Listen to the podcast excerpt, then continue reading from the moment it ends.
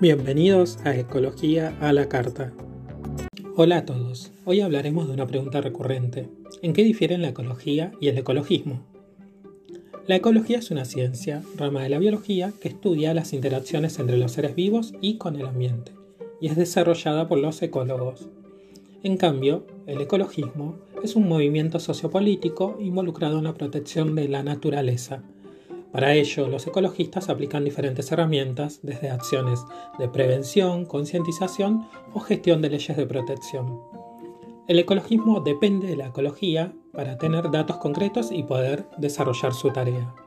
Por ejemplo, en Misiones los ecólogos tratan de averiguar en qué lugares de la provincia viven todavía yaguaretes y cuántos quedan. A su vez, diferentes ONGs tienen proyectos para concretar la protección de los últimos sitios con selva, el Corredor Verde Misionero.